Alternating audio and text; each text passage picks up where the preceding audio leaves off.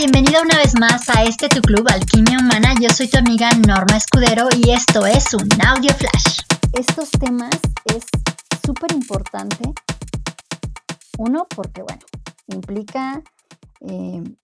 esto que tiene que ver con nuestra salud, con nuestra calidad de vida, pero también con la vida en sociedad que estamos llevando. A veces no nos ponemos a pensar el impacto que tiene em, y el efecto que tiene, cómo me siento yo, en cómo se siente mi equipo, cómo ese sentir impacta en la operación diaria de la organización. Y de hecho, ahora, además de esto de la renuncia silenciosa y el despido silencioso y todo esto que se escucha, también se ha creado otro término que es el drama empresarial, que justo tiene que ver con los efectos que tiene este, esta situación que vamos generando en cómo me siento, cómo ese sentir impacta en mi equipo y el sentir conjunto le pega a la organización e incluso puede hasta matarla. Así como dicen que el,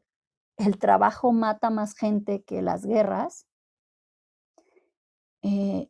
igual puede matar a una organización completa un mal clima laboral, es decir, un, un entorno que se va intoxicando poco a poco porque las personas no sabemos gestionar nuestras emociones y también nos vamos intoxicando. Esto repercute en la productividad, pero también en muchos aspectos em, generando disfunciones humanas totalmente, pero que afectan la operación cotidiana y empiezan a generar costos, pérdidas y situaciones financieras que no se ven reflejadas en los estados financieros y sin embargo van poco a poco acabando también con la salud de la organización, dejando después también a personas obviamente sin empleo, familias completas sin ingresos y repercutiendo así también en el sistema social y económico de, un, de una ciudad, de un estado, de un país y del mundo al, final. De hecho, eh, hay un dato interesante sobre eh, esto que, que la OMS publicó recientemente, donde dice que cada año se pierden 12 mil millones de días de trabajo debido a la depresión y la ansiedad, lo que cuesta a la economía mundial casi un billón de dólares.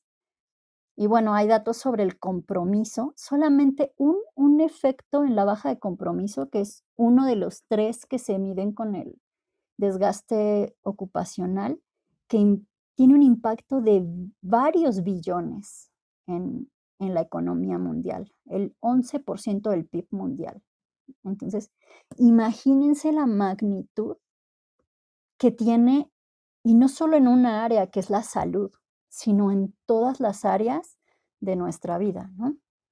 Pues Norma, definitivamente a mí este tema y que tú estás manejando me encanta muchísimo porque eh, eh, yo lo veo desde el punto de vista de tantas personas que estamos emprendiendo y que eh, esta, esta parte la que menos manejamos, ¿no? O sea, la que la tenemos así como, como en el, en el baúl de los recuerdos y tan importante porque pues si emprendemos, eh, las compañías empiezan así, pequeñitas, y empiezan a crecer y crecer y cuando menos pensemos, pues son unos monstruos de compañía. Y, y si no traemos estas bases en cuanto a, a- los empleados, a su gestión emocional, pues se van, se van creando como compañías con este vacío, ¿no? Y que al final eh, lo que tú dices, se pierde tantísimo dinero y tantos recursos que, que si los traemos eh, bien fundamentados, pues eh, van a estar mejor gestionados. Así es que me encanta mucho tu tema.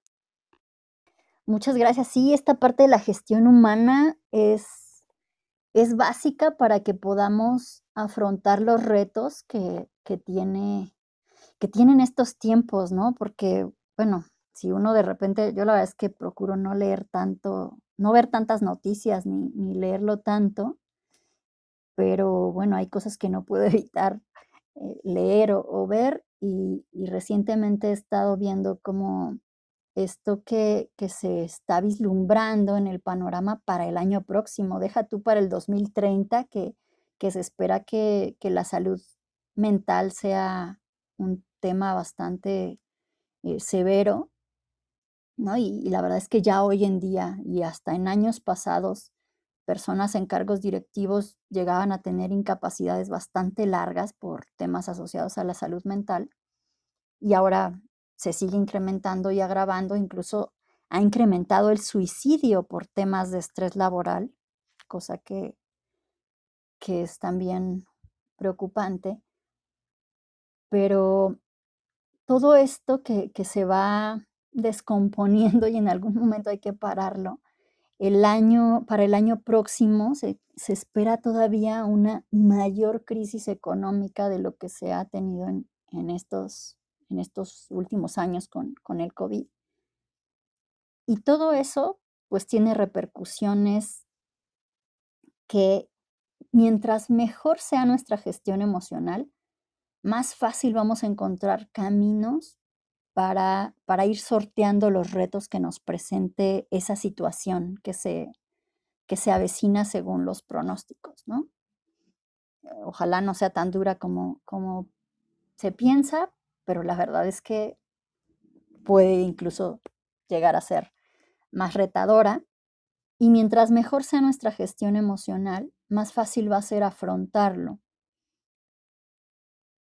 y especialmente para quienes tienen personas a su cargo. Así que,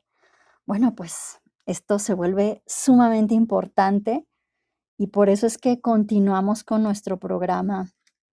de gestión emocional para el liderazgo los días viernes por acá, de forma abierta para, para que se, se aproveche, porque, bueno, es es lo que, lo que se puede hacer para prevenir, ¿no? Siempre esta parte de la, cultura de la prevención muchas veces no la tenemos, pero es importante que, vayamos empezando a pensar además en, en diferentes niveles de prevención que hay, porque uno es, el primero es evitar que llegue la situación, pero el segundo nivel de prevención ya tiene que ver con reducir el impacto que tiene em, lo que ya está pasando y evitar que se agrave, ¿no? Entonces, bueno, hay que empezar a, ampliar la visión.